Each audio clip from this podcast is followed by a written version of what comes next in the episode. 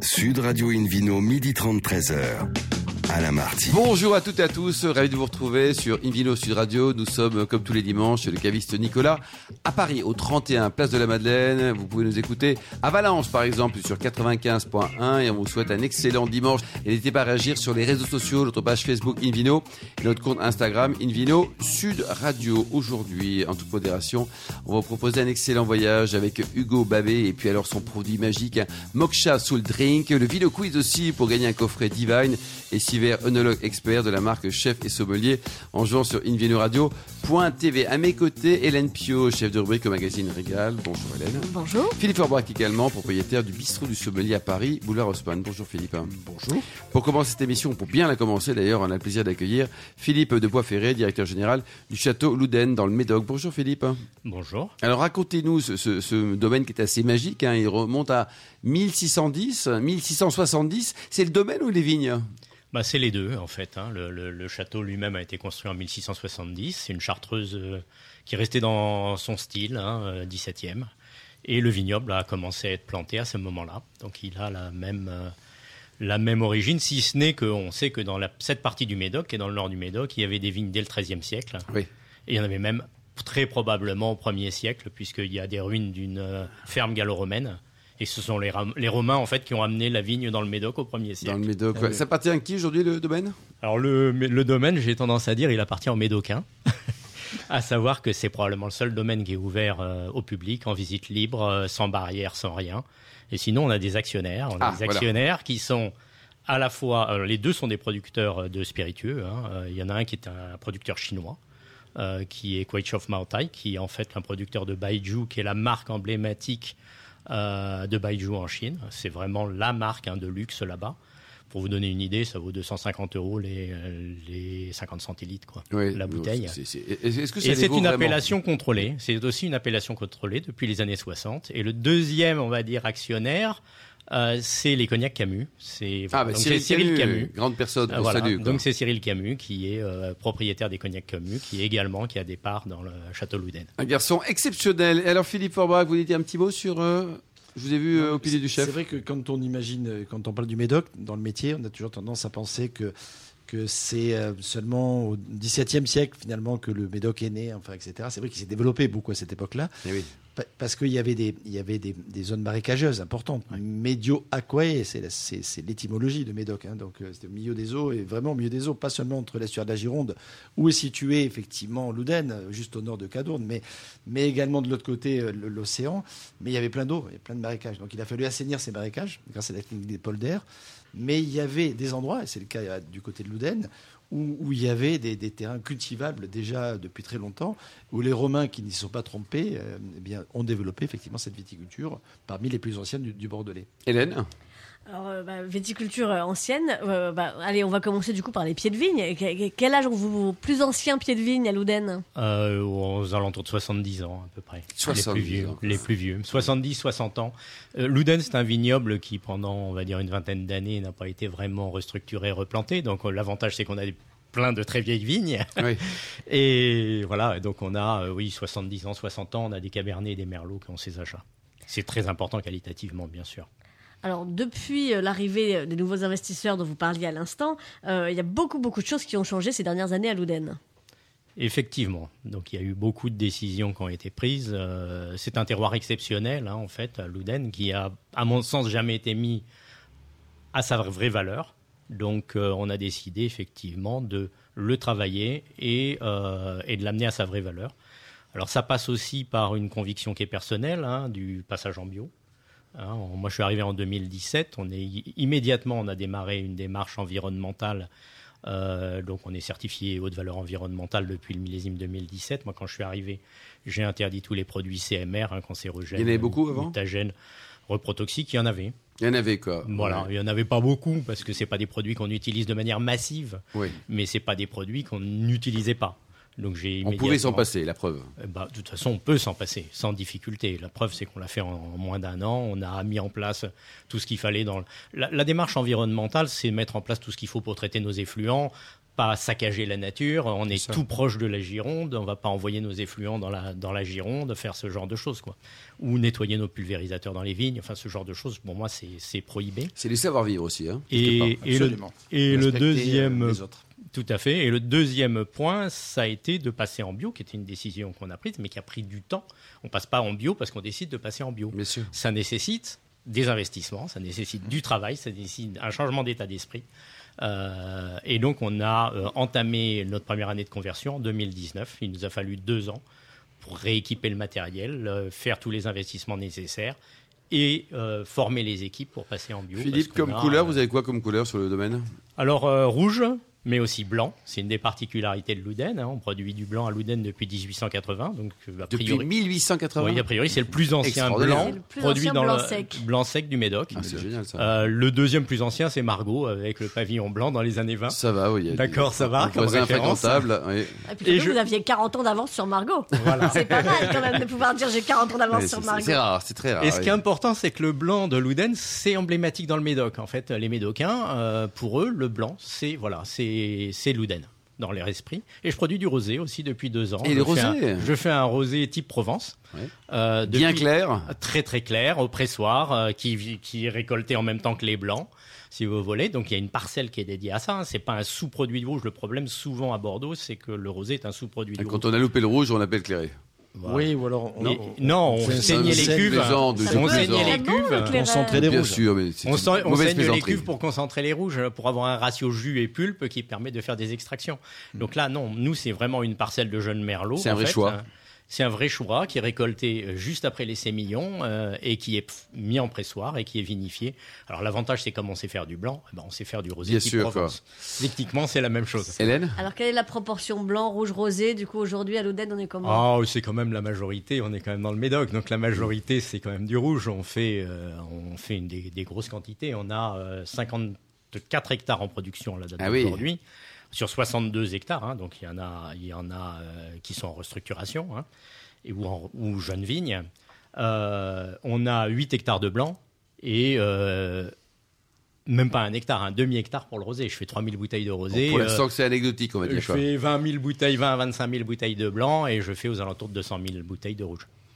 Le potentiel de garde, alors, sur, sur les rouges, hein, ce sont des vins qui ont été créé pour vieillir ou pour être dégusté dans de 3 à 5 ans ou Alors, le, le, les médocs, c'est pas des vins à boire jeune parce que le Cabernet Sauvignon nécessite un petit peu de temps pour s'exprimer. Mais pour moi, on va dire, les 2016 commencent à être bien maintenant. 2016, oui. 2016 commence à être bien maintenant. Philippe Forbach, qui est un très joli millésime. Parce qui est un très beau millésime. Tout très belle maturité avec, avec une certaine réserve de fraîcheur. Donc, euh, on a en même temps le, le, côté gourmand et en même temps une certaine énergie qui ressort surtout travailler comme vous le faites maintenant. Euh, voilà. Dans, l'absolu, effectivement, il faut un peu de temps pour euh, adoucir les tanins. Nous, on dit polymériser les tanins, c'est-à-dire les rendre plus, plus ronds, arrondis. Voilà. C'est vrai que les cabernets sauvignons, notamment, ça donne. Ceci étant, euh, Philippe, la tendance aujourd'hui est plus d'essayer de, de faire en sorte d'infuser quelque part les grappes, les raisins, plutôt que d'extraire comme on le faisait à une époque. On va moins chercher peut-être cette surpuissance et je pense que pour l'élégance des vins, tout en extrayant quand même suffisamment de tanin, hein, euh, on arrive peut-être à les boire un petit peu plus rapidement. Oui, bien sûr, mais euh, enfin moi, si vous voulez, moi, comme on fait des vins élevés en barrique, ce que je trouve sympathique dans les vins, en fait, moi je trouve que ceux qui s'expriment le mieux, c'est entre le 2013 et le 2016 à la date d'aujourd'hui. Actuellement, vous dites. Actuellement, pourquoi? Parce qu'en fait, quand vous avez un vin jeune, il est sur le fruit. Vous infusez, vous avez du fruit. C'est la tendance actuelle. Mais quand vous faites un élevage en barrique, vous avez d'autres arômes qui se développent et qui, eux, nécessitent du temps. Du boisé, du tabac, du cuir, des choses un peu plus complexes. Et en fait, la beauté des vins du Médoc, c'est le mariage de ces deux. Eh eh C'est-à-dire qu'il faut les boire au moment où vous allez avoir ces deux types d'arômes qui vont se mélanger. C'est le cas aujourd'hui, on va dire. Même les 2017 commencent à, être un peu dans ce style. Mhm. Et après ça, quand vous allez dans des vins plus vieux, ils sont très bons. Parce que moi, je, goûte des Louden qui ont 20 ans et c'est assez étonnant. On me dit un Louden, ça ne va pas vieillir plus de 10 ans. Moi, je vais vous sortir des bouteilles qui ont 20 ans, qui sont extraordinaires. Ça tient la route toujours. Mais il n'y a plus de fruits. C'est un autre style de vin avec des arômes complexes, des arômes différents, mais c'est très intéressant aussi. Ça dépend du goût du consommateur. Et au niveau gastronomie, justement, Philippe Forbach, qu'est-ce qu'on peut associer sur un Louden jeune, un Louden de peut-être pas 20 ans, mais d'une 10-15 ans Sur le fruit, euh, ça va très très bien avec euh, des terrines, avec euh, des entrées, euh, voilà, ou des volailles, pourquoi pas. Et quand on va euh, sur la bascule dont, que, que l'on évoquait à l'instant, Pas des quand même, côté- si. le côté truffé apparaît avec le temps, les, le côté champignon, le côté humus. Euh, donc là, on peut aller euh, euh, effectivement sur, des sur des, de, l'agneau, sur des, belles pièces de bœuf, euh, sur des gibiers si on aime ça en saison. On peut se faire plaisir sur des très jolis plats de, de gastronomie traditionnelle. Hélène Euh, alors effectivement, et puis euh, sur les sur les blancs, il y a tout un tas de mariages possibles aussi. Et, euh, et là aussi, on reste souvent euh, très traditionnel euh, sur des plats de poisson, sur des choses comme ça. Mais on peut on peut imaginer tellement d'autres choses. Il y, a, il y a énormément de cuisines euh, asiatiques notamment qui peuvent fonctionner euh, sur sur un louden blanc. Oui, alors le Louden blanc a aussi une particularité. Alors il est fermenté, élevé en barrique, pas totalement, parce que c'est un choix. Je dirais, pour avoir justement du fruit, il y a une part que je- qui, qui est vinifiée et élevée en cuve pour avoir un côté très agrume. En fait, je cherche ce côté agrume euh, à l'attaque. Et après ça, vous allez avoir des arômes beaucoup plus élaborés qui proviennent de la fermentation et l'élevage en barrique. Et vous avez une particularité à Louden, c'est que c'est le vignoble le plus proche de l'estuaire. Puisque comme vous l'expliquiez, c'était des polders, donc euh, il y a Absolument. eu des digues qui ont été construites au moment au 17e. hein, c'est pour ça que Louden s'est installé au 17e. Et en fait, le vignoble de Blanc est à 30 mètres de l'estuaire. Et là où on est, c'est de l'eau salée. Il y a du caviar ou pas? Il n'y a pas là. C'est Ah, plus, mince, c'est mince, pas là. mince, c'est Par contre, il y a des que- huîtres. Ah, mais ça, c'est Il y a des mal. huîtres de la Gironde. Je fais découvrir les huîtres de la Gironde, en général avec du Louden, mais ça va avec des asperges, ça va avec de la cuisine japonaise. Et en fait, il y a une particularité du Louden, c'est qu'il est légèrement salé, iodé. D'accord. Ça qui lui donne un, quelque- un style absolument unique. Et vous l'exportez en. Chine avec euh, tous vos amis actionnaires ou pas?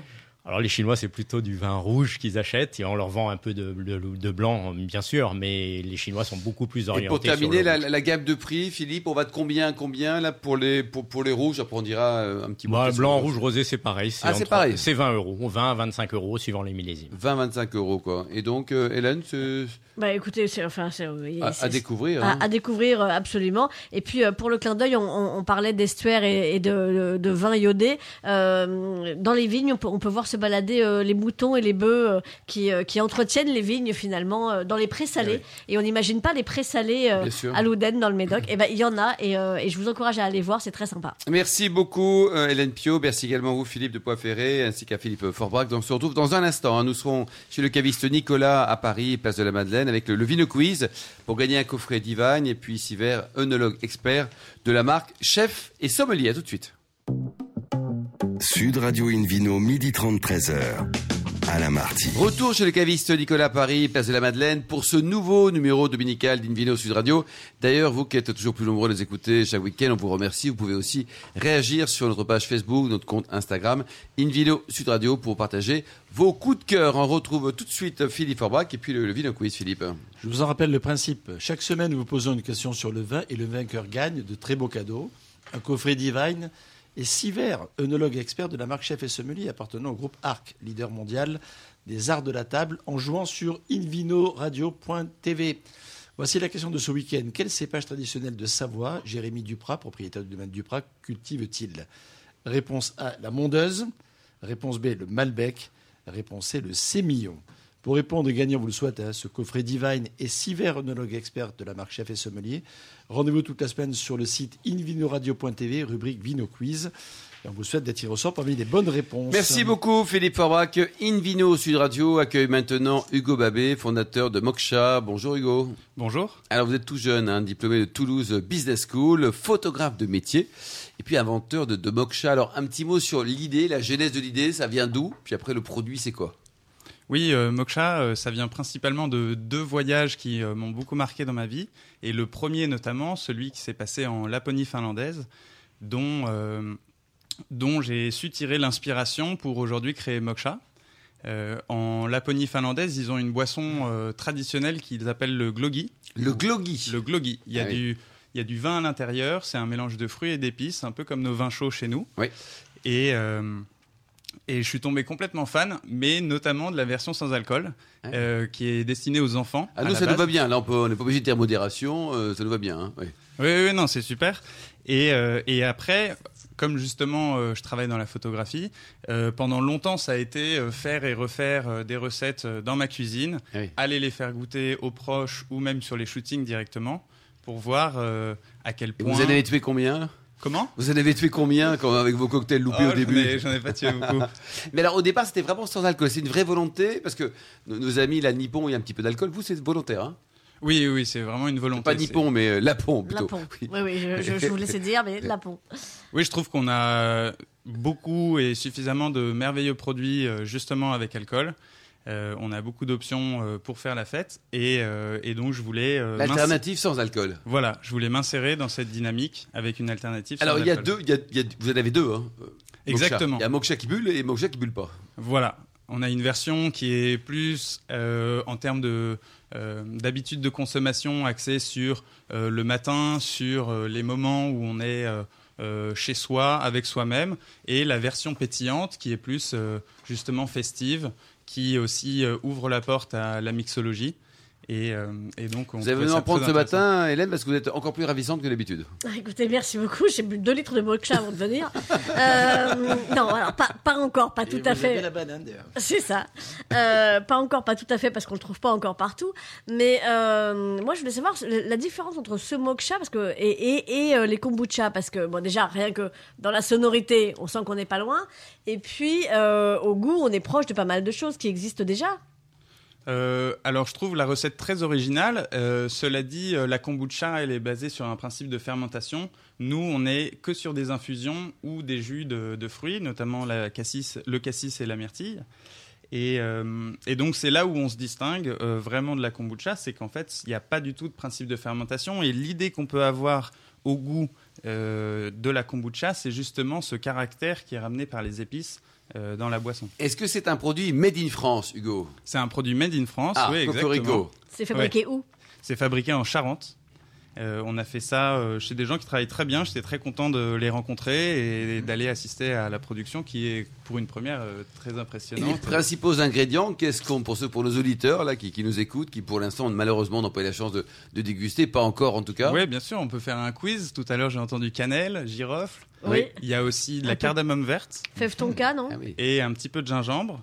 Euh, ensuite, sur la partie fruits, on a euh, de la myrtille et du cassis. du cassis. Du citron jaune bien. aussi. Un petit peu de citron jaune, plus pour l'équilibre euh, général de, Pour vous avez mis combien de tests pour arriver à la bonne recette?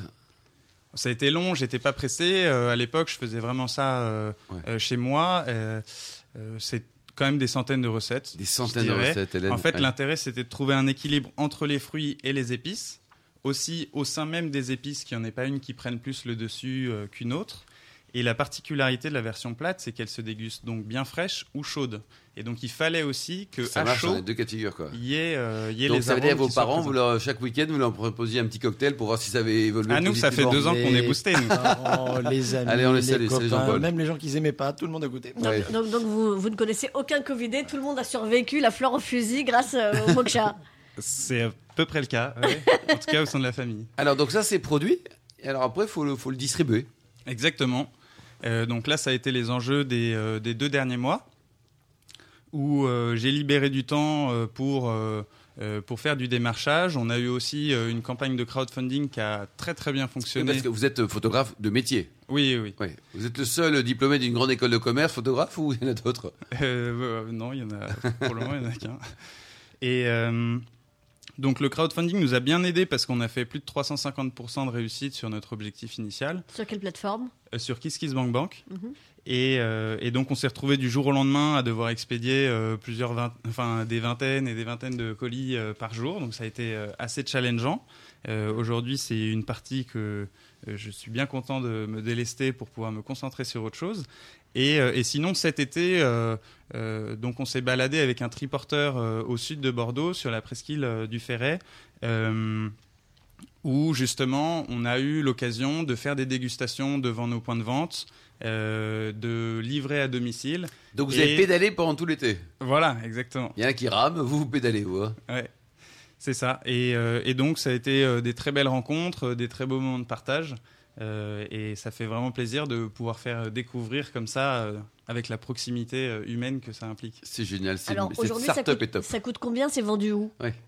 Alors aujourd'hui, on a 10 points de vente qui reflètent euh, assez bien euh, l'ADN de la marque, soit euh, des épiceries fines, donc pour le côté qualitatif, biologique. On a aussi deux concept stores, un à Lyon, un au Cap Ferret. Donc plutôt pour le côté tendance aujourd'hui de ce que les gens peuvent aussi rechercher pour différents aspects qui, leur sont propres. Et aussi deux cavistes, euh, justement pour euh, offrir des options, euh, que ce soit aux femmes enceintes ou aux gens qui ont envie Et de... vous serez bientôt référencé au bistrot du sommelier, m'a-t-on dit, à Paris, boulevard Haussmann. Enfin, ça, faut voir ça avec Monsieur Franbrac, hein, directement. c'est- Et alors, la clientèle, nouvelle. ils sont jeunes, ils sont vieux, ils sont entre les jeunes et vieux Ils sont comment? Pour le moment, j'ai pas encore établi complètement la typologie, mais c'est vrai que ça a beaucoup plu aux amis de mon frère et lui, il a 22 ans. D'accord. Euh, donc que ce soit justement comme c'était l'été, sortir de la plage, Ouais. se Mais rafraîchir. mettaient avec- pas un petit coup de vodka dedans, non? Alors après, euh, passer 10 heures du soir, bien sûr, c'est là où la porte de la Le mixologie. moksha euh, nouveau rentre. est arrivé à partir de 22h, quoi. C'est... Oui, voilà.